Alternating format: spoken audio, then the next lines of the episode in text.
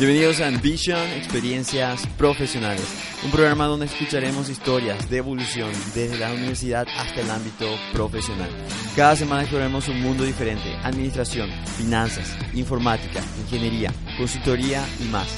Mi nombre es Yamini Zorralde y démosle la bienvenida a nuestro invitado de hoy, Josías Ayroa.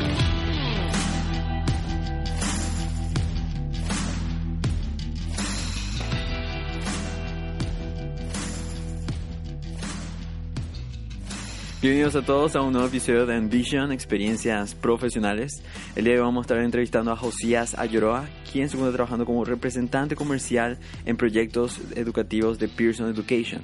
También es vicepresidente de la Asociación de Ex Becarios de Taiwán y locutor de su propio programa radial Paraguay for Exports.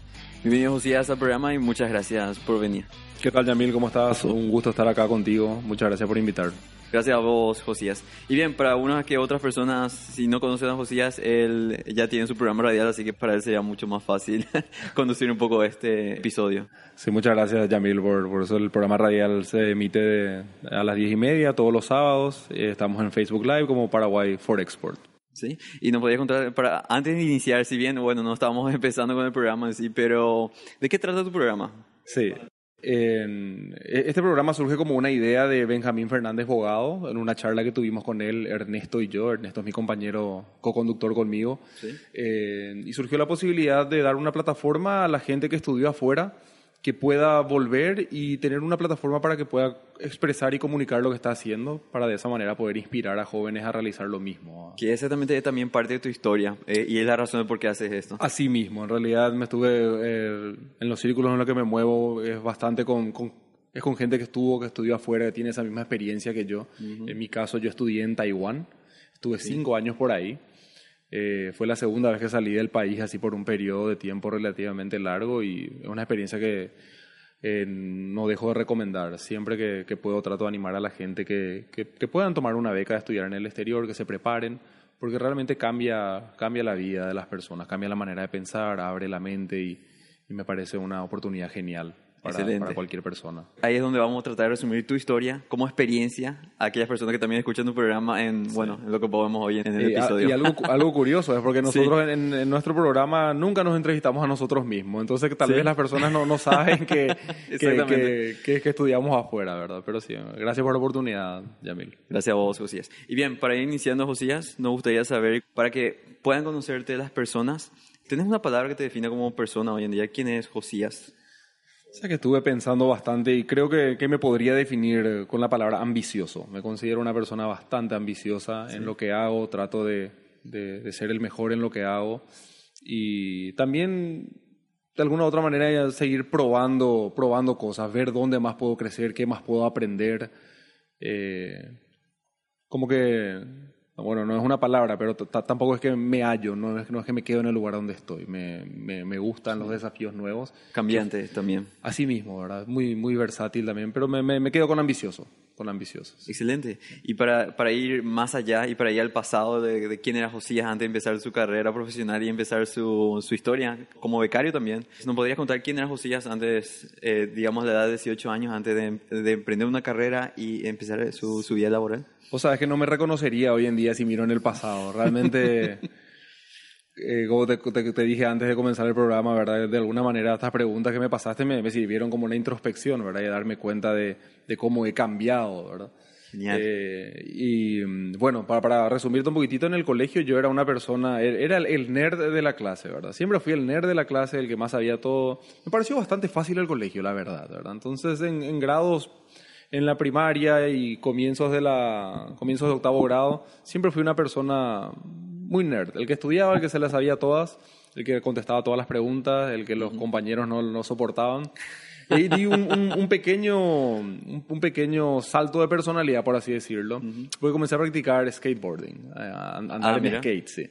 Entonces me empecé a juntar con un grupo de amigos que a los que no le parecía tan cool el estar en el colegio, ¿verdad? Entonces, ahí eso me, me, mal influenció bastante. No, no quiero decir me mal influenció, pero me hizo decaer bastante en lo que eran mis notas, ¿verdad? Y adopté una personalidad de querer ser diferente, de Ah, de- como que te, eh, te saliste de la caja de repente. Sí, ah, más o menos así, a serio, podríamos decirlo así.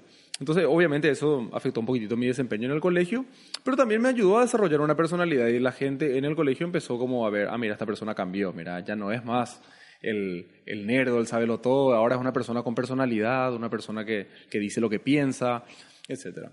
Bueno, ya eso fue una fase corta, más o menos noveno grado, primer curso, y ahí fue como que empecé a entender la importancia de las notas en el colegio y como que me puse las pilas de nuevo, ¿verdad? Como te dije, la, no, no me pareció tan difícil el colegio, entonces sin mucho esfuerzo. Una, un privilegio eh, el poder haber... Le culpo también a que en esa época leía muchos libros, ¿verdad? Entonces... eh, Claro, o sea, ya tenías un afán de, de, ap- de aprender más allá de lo que se daba netamente Así- en clase, entonces para vos era, ok, esto, bueno, ya, ya lo había visto antes. Sí, así mismo. Entonces me parecía bastante, relativamente fácil y, y sin mayores esfuerzos eh, pude obtener buenas calificaciones, ¿verdad? Ya en su momento yo estaba pensando en ir a estudiar al extranjero y entendía que, que una, eh, buenas calificaciones son requisitos para estudiar afuera, ¿verdad? Ah, ya tenías pensado, ya tenías planificado Sí, eso. ya, ya lo tenía ahí dan- dando vueltas en la cabeza porque tenía un ex, un, un compañero, ¿verdad? De, en realidad tenía, era dos grados más, más grande que yo, que había ido a Taiwán a estudiar. Ah, Entonces él había venido de vacaciones y me mencionó la idea y bueno, se me quedó ahí. Eso es también lo importante de juntarse con personas que están un poco siempre años adelante y lo que te puedan contar de sus experiencias, al menos en aquel entonces desde el punto de vista educativo, ¿verdad? Sí, así mismo, ¿verdad? O sea, a mí me parece genial que uno pueda tener un- bueno, ya sería algo más serio, ¿verdad? Pero tener un mentor, alguien de quien aprender, ¿verdad? En, en este caso, yo era muy, muy joven y no, no, no tenía nadie a quien copiar, por así decirlo, pero sí, eh, me llamó la atención la historia de este chico y entre otras cosas que me motivaron, ¿verdad? Fue que me puse las pilas para, para ir a, a tener una experiencia afuera. Buenísimo. ¿Y, en ese- y, y cómo decidiste tu carrera? Porque, bueno, para introducir la carrera, ¿qué estudiaste en...? Yo estudié Administración de Negocios en Taiwán. Sí. Entonces, un poquitito antes de contarte lo de, lo de Taiwán, te tengo que contar una experiencia que tuve, ¿verdad? Yo terminé el colegio y papá siempre trabajó con una organización, una ONG, Ok. una ONG cristiana. Entonces, él siempre quiso que hagamos un año sabático. O sea, él siempre tuvo en su cabeza, fue prioridad para él que, que todos terminemos el colegio y hagamos un curso de seis meses, de un año, para poder enfocarnos en, en Dios, en, en encontrarnos a nosotros mismos y así poder eh, decidir las decisiones importantes de la vida, ¿verdad? El, que voy a estudiar, el que voy a hacer. Bueno, en, mi caso no fue tan... No, no sé si me sirvió tanto el viaje para eso, pero sí me, me ayudó a darme cuenta que, que Paraguay no era el lugar para quedarme en ese momento. Yo realicé un curso de seis meses en un barco. Entonces estuve tres meses en un barco y tres meses aplicando prácticamente lo aprendido, ¿verdad? Se tocaban distintos temas desde Biblia, idioma, liderazgo y, el, y la parte de, de práctica la, lo realicé en Medio Oriente, en Israel y Palestina, era una zona de conflicto. Tuve la oportunidad de trabajar en campos de refugiados, de poder a- ayudar en, en construcción de viviendas precarias, eh, también eh, asilo de ancianos. Fueron varias actividades que, que para a un pibe de 19 años le, le cambia la mente, ¿verdad? O sea, Claro, es- y todo esto gracias, gracias a la iglesia, ¿verdad? Sí, gracias a esta organización en la que mi papá trabaja. En realidad fueron varios factores, ¿verdad? Obtuve un, un precio eh, bastante accesible gracias a que mi papá trabajaba en, la, en, en esta organización. Igual no, no era nada barato, ¿verdad? Para mis posibilidades de la época, pero con un poquitito de plata que había ahorrado y, y también con el apoyo de mis padres, eh, se dio, ¿verdad? Y en, en su momento yo no quería ir, ¿verdad? te, te cuento, yo tenía en ese momento una novia, eh, quería quedarme en Paraguay, quería hacer las cosas y... Y, pero no, le agradezco a mi papá que me, que me impulsó a hacer eso, porque realmente cambió mi manera de, de enfocar el mundo y, y eso fue lo que, una vez que volví un año después, dije, no, quiero ir a estudiar afuera. Ahí fue, eso fue el decisivo, me quiero ir a estudiar a otra parte del mundo. Inclusive, inclusive yo pienso, ¿verdad? Eh, por, más que, por más que una persona no tenga la posibilidad de, de de tener esas mismas experiencias de, de viajar en diferentes pu- puntos del planeta para, para saber lo que es la vida adulta, por así decirlo. Claro. Inclusive uno puede, a la edad de 18 años, tratar de, de crear su, su pequeño mundo independiente para saber cómo, cómo son las cosas de verdad allá afuera. Y Sí. con eso decir, ok, es, hay, hay, ciertas, hay ciertas herramientas que no me sirven aquí, así que podría buscarlo más allá y ver un poco más allá de lo que es una zona geográfica. Claro, no necesariamente tiene que ser fuera del país, pero ayuda, ayuda incluso cruzar la frontera, irte a un lugar más cerca, donde la gente piense diferente, donde no estés rodeado de tu círculo de amigos, Exacto. donde, donde puedas ser influenciado en el buen sentido por, por, por otros tipos de pensamientos, ¿verdad? Donde puedas comparar también eh, cómo piensa la gente donde yo vivo y la gente en este nuevo lugar en el que estoy.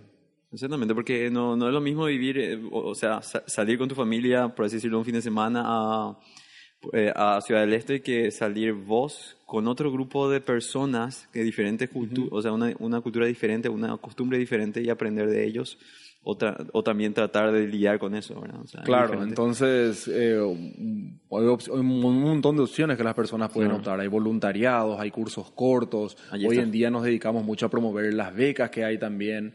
Pero, pero también uno tiene que ponerle su esfuerzo. Nadie te regala una beca. Uno tiene que prepararse, eh, ya sean las notas del colegio, la preparación en, en el idioma extranjero. O sea, siempre uno tiene que poner de su parte porque lastimosamente las cosas no son gratis en la vida. Yamil, seguramente es tu experiencia también, ¿verdad? Sí, correcto. Uno tiene que luchar por lo que, por lo que quiere.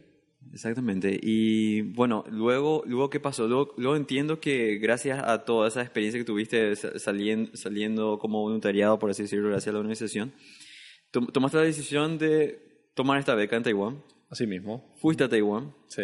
¿Y qué aprendiste allí? Sí, entonces, bueno, yo termino mi, mi periodo en el barco, vuelvo a, a Paraguay y como te conté, ¿verdad? Me encuentro con mis amigos que me dicen, ah, ya perdiste un año de tu vida, ¿y ahora qué vas a hacer? ¿verdad? No, ya, ya estás retrasado en la universidad, ¿qué vas a ¿Cuántos hacer? años tenías? Yo tenía 18 años cuando me fui, Ah, 18, 19, poquísimo. sí, vo- volví con 19 años, volví con Poquísimo. 19 años. Entonces ya algunos estaban, qué sé yo, en el segundo año de facultad o ya pasaron el cursillo y como que había esa presión por ahí, ¿verdad? Sí. Entonces yo digo, ¿sabes qué? No, no es el lugar en el que quiero estar ahora. Y me pongo a ver la beca, la mejor beca y la beca que me lleve más lejos. En este caso fue la beca a Taiwán. Porque vos sabés que Paraguay y Taiwán son, son antípodas. O sea, vos literal en Paraguay cavas un pozo salida al otro lado y es Taiwán, ¿verdad? Exacto. Entonces, eh, son 12 horas de diferencia, pero era una beca muy buena. O sea, uno también lee la experiencia de las personas. Bueno, en Paraguay no es tanto el caso, ¿verdad? Pero en Estados Unidos la gente se endeuda para poder tener una educación. Entonces yo lo vi, mira, a mí me van a pagar para poder educarme en un lugar de- donde la educación es, es, eh, de un excelente nivel, ¿verdad? Eh, entonces, y ta- tampoco es que, que me pagaban monedas. La beca de Taiwán es muy buena. Es una beca que te permite ahorrar, que te permite incluso. Yo conozco chicos que enviaban plata a sus familias, que tenían menos recursos, eh, o gente que ahorraba y viajaba por Asia a conocer otro país estando allá, ¿verdad? Porque es, es caro, puedes irte a Asia. Un pasaje a Taiwán, si vos ves en, en una temporada así medio, medio baja, Igual te sale por los 10 millones guaraníes. No, nadie tiene 10 millones así nomás en, en, en sus cuentas, ¿verdad? La gran mayoría de los paraguayos no. ¿verdad? Bueno, en este caso la beca me cubría los pasajes de ida, el, el pasaje de vuelta y la estadía ya, más o menos un estipendio de mil dólares americanos mensuales.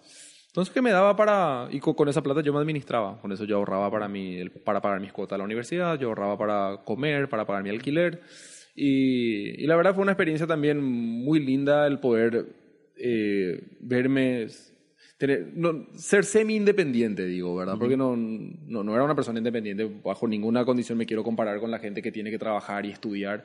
Les Claro. admiro muchísimo a esas personas. Pero digo semi-independiente porque la beca ya me estaba facilitando a mí eso, ese dinero. Entonces te aprendes a administrar, cuidas tus gastos, ves si es que vos gastás plata esta noche, capaz y mañana no comes o no tenés para... Entonces, me, me ayudó mucho a aterrizar bastante, ¿verdad? Lo que... el- esa mentalidad de estudiante nomás que tenía, ¿verdad? En su momento. Pero porque no era solamente pagar parte del curso de lo que vos estabas participando, sino también sa- saber administrar. Claro, pagar tu alquiler, pagar tu comida, pagar, eh, si querías vos irte de vacaciones tenías que ahorrar de ahí, ¿verdad? No, ta- tampoco es que mis padres me enviaban plata, ¿verdad? No, yo no les pedí tampoco, ¿verdad? Entendí que tenía que, que mantenerme con el presupuesto que tenía y, y fue eso. Y estudié, la beca era de cinco años, un año de idioma y cuatro años de carrera.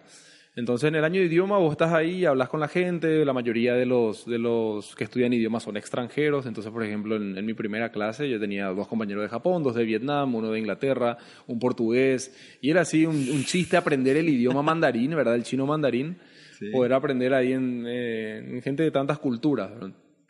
Me juntaba también bastante con los paraguayos estando allá y el, primer año es muy difícil conocer taiwaneses.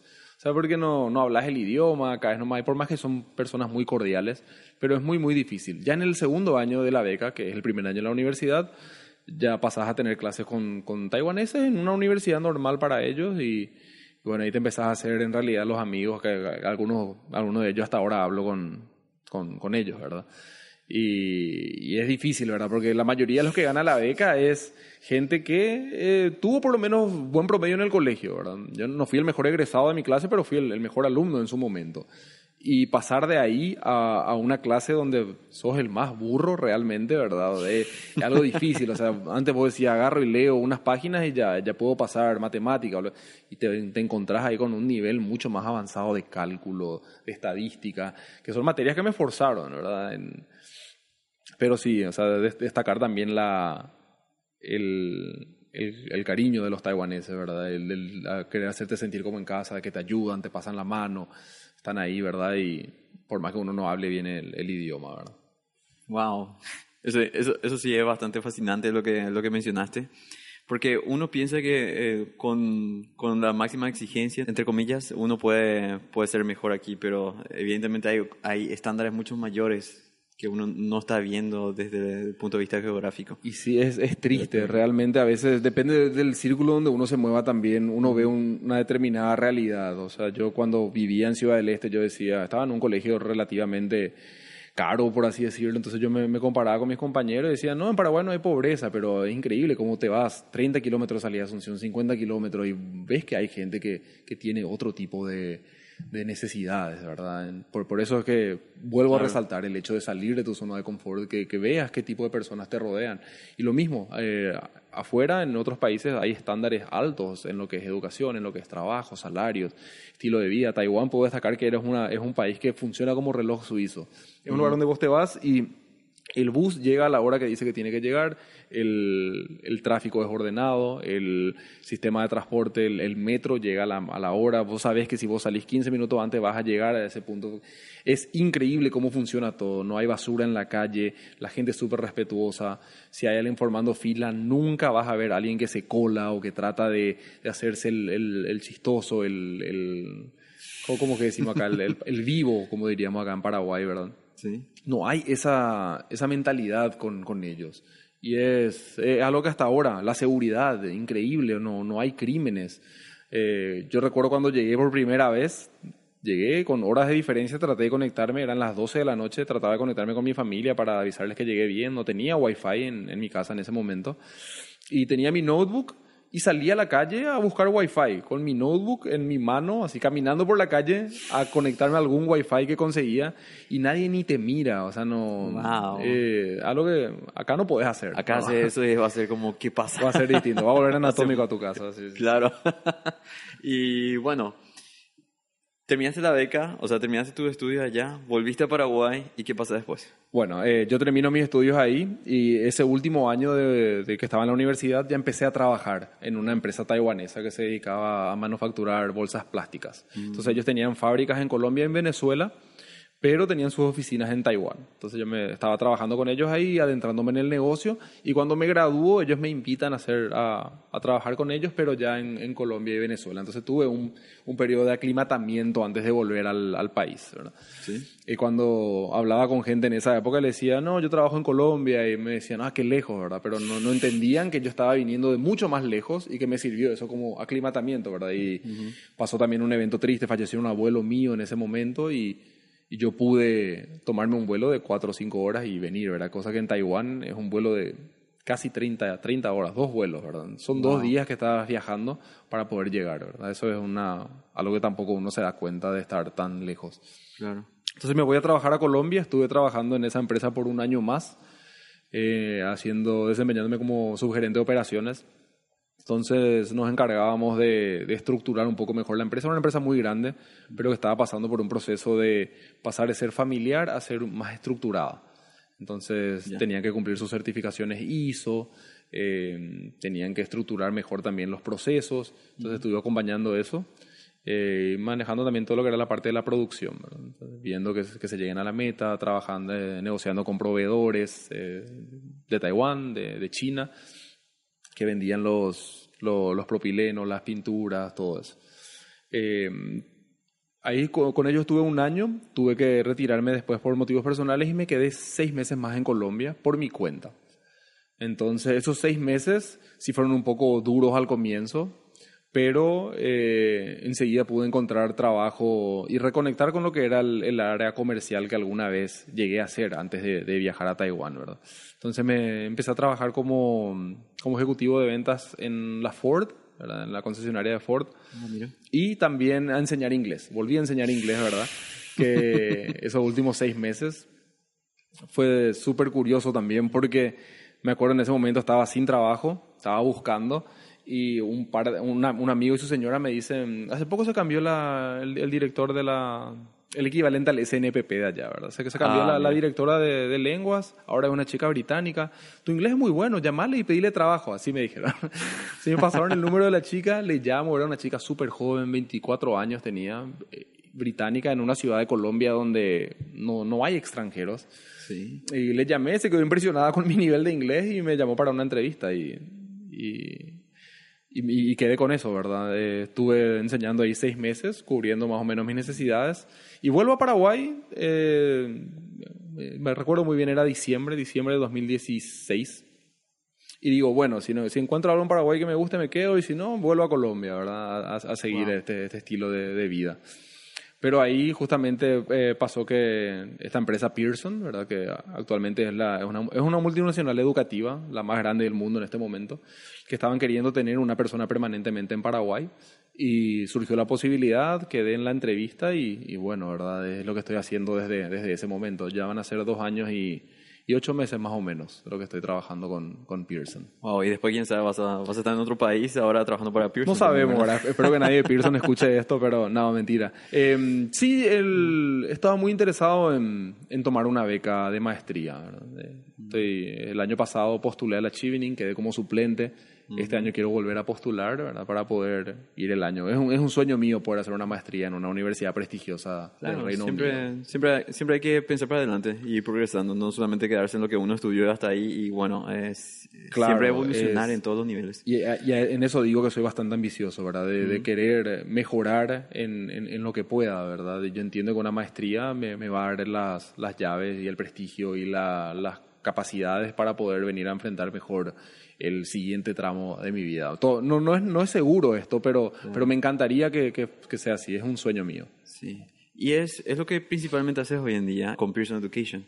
Y también, como habías dicho, bueno, esto antes de grabar, como que parte de eso también agrupa todo lo que haces en lo que es tu programa de radio y lo que es, lo que son, lo que es tu experiencia desde, desde los ex becarios de Taiwán. Sí. Todo eso va el- conectados. Sí, eso es lo que te comentaba, que de alguna manera las tres cosas que estoy haciendo, a la que le estoy dedicando más tiempo, que es el programa de radio, que es ser el vicepresidente de la Asociación de Ex Becarios, y también lo, lo de mi trabajo, siempre se encuentra la manera de conectarse. Perdón. Cuando, cuando yo vuelvo de Taiwán, vuelvo a Paraguay, eh, contacto con la gente de la asociación, siempre estuve trabajando en las actividades, siempre me gustó eso, ¿verdad? La, la embajada de Taiwán también es bastante, eh, bastante, no- nos apoya bastante a los ex becarios, nos da nuestro lugar, tratan de que estemos bien, nos ayudan con el proceso de reinserción laboral. Entonces, como que me gustó eso que estaba haciendo la, la, embajada y la asociación y me metí a trabajar esto totalmente ad honorem. Eh, en su momento eh, eh, tenía que elegir el nuevo liderazgo, ¿verdad? que dura dos años. Entonces nos postulamos junto con un amigo y quedamos como presidente y vicepresidente. Entonces esto, eh, la embajada, como te conté, no, nos reconoce, nos da nuestro lugar y esto abre muchísimas puertas en el campo de educación, que es en el que yo trabajo. Entonces yo como representante de una firma educativa, es mi trabajo también estar eh, teniendo eh, acercamientos con el Ministerio de Educación, con capacitación docente, con los institutos más grandes, la- los colegios más grandes. Y, y la Embajada de Taiwán, a través de la asociación, también me dio como, un, como una ayuda para poder tener esos contactos. ¿verdad?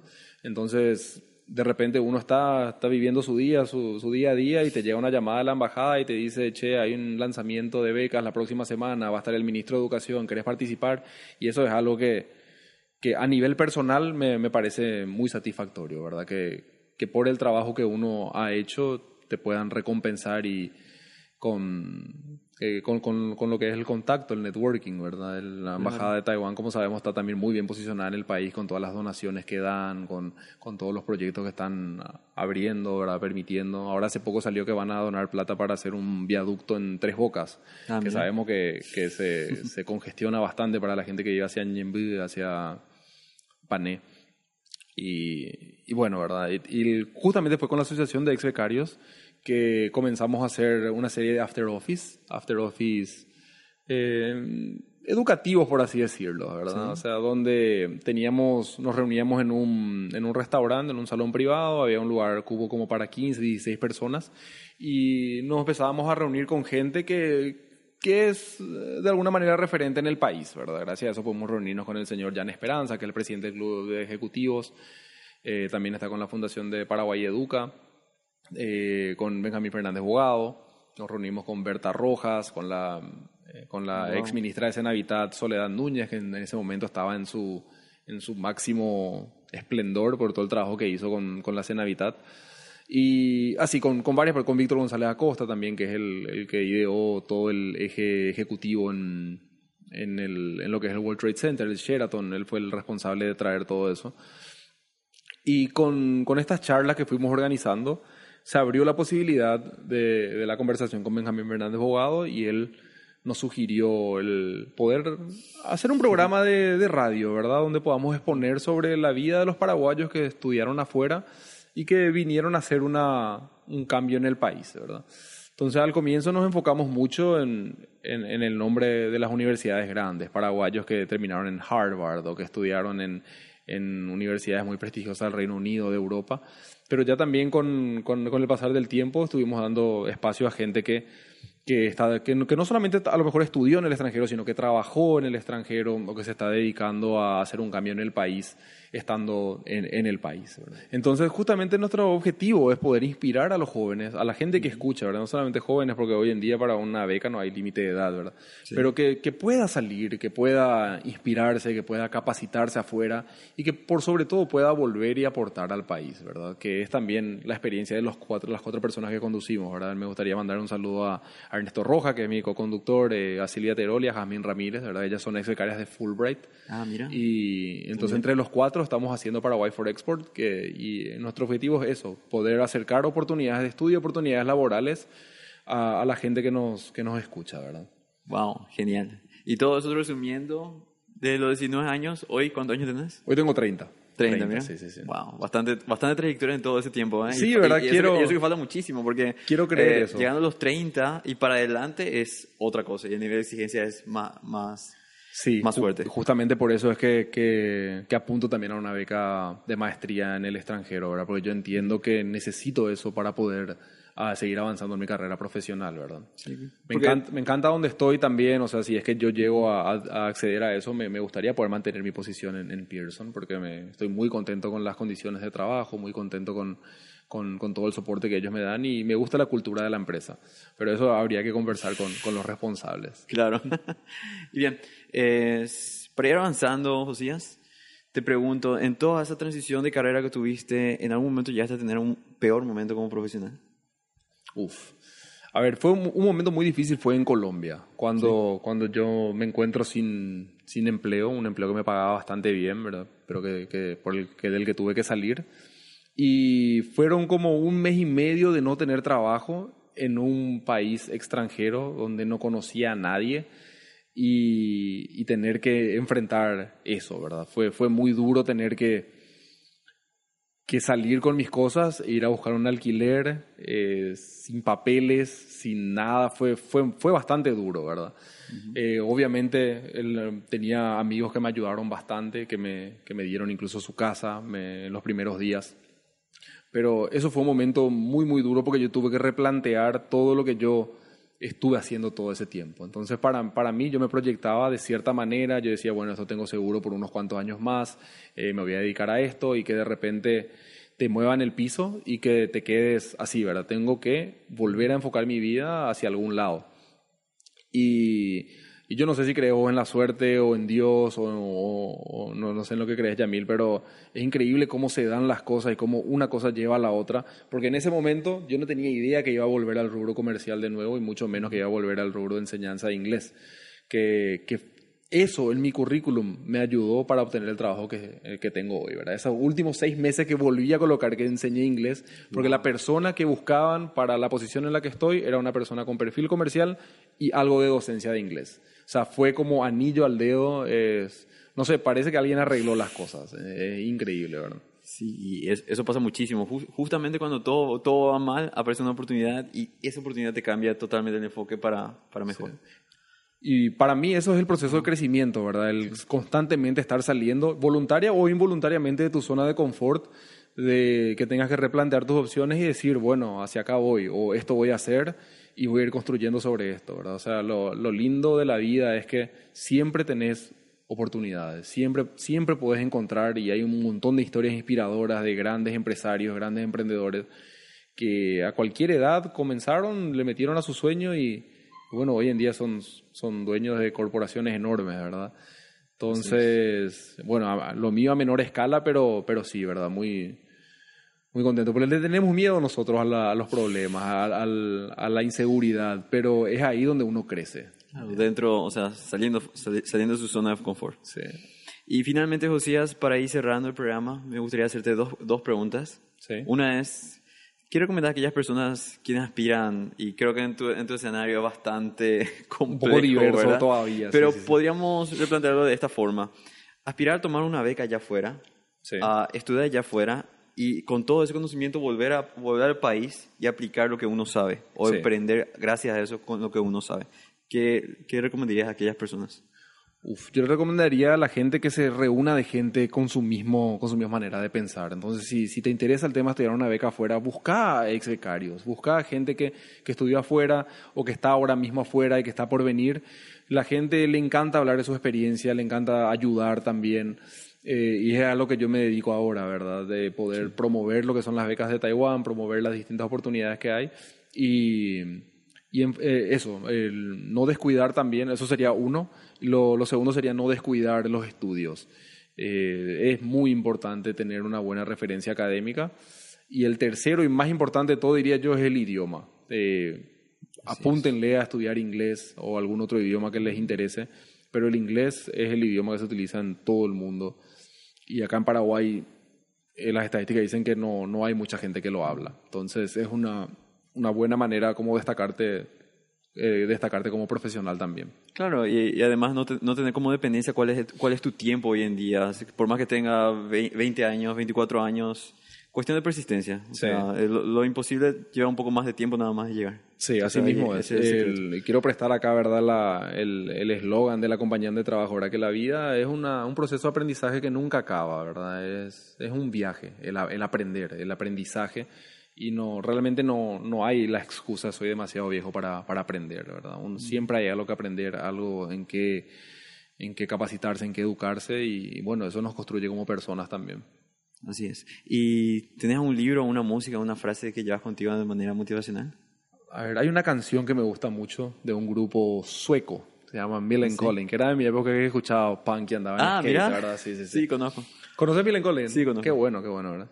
Bueno, y hay, hay una canción, creo que se llama Pepper, que dice, bueno, en el estribillo dice, ¿cuándo voy a vivir mi vida? Eh, ¿Cuándo voy a hacer lo que me gusta?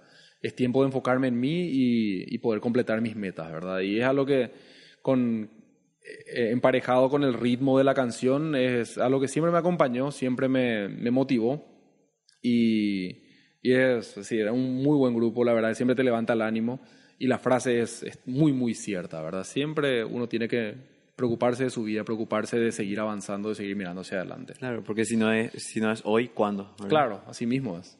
Así es. Y bien, te agradezco muchísimo, Josías, por contarnos tu historia hoy en día.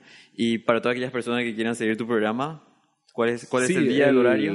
a las diez y media estamos en vivo eh, por la 1330 AM, que sería Radio Chaco Boreal, 1330 AM. De diez y media a 12 también estamos en vivo por el Facebook Live y por Instagram eh, Stories. Entonces, una frase también que me gustaría decir, ¿verdad? Que fue de mi época del que estuve en el barco. Sí. Y para dejarle con eso a, a tus oyentes, ¿verdad? Que se inspiren es que un barco está a salvo en el puerto, pero no es para eso que fueron hechos los barcos, ¿verdad? Entonces, el poder salir de tu zona de confort, enfatizar de nuevo eso y que, y que realmente hay mucho para ver, hay mucho para ver en, en la vida, en el mundo, que se animen. Buenísima la frase. Muchas gracias, Yamil, por tu, por tu tiempo. Gracias a vos, Josías. Hasta luego.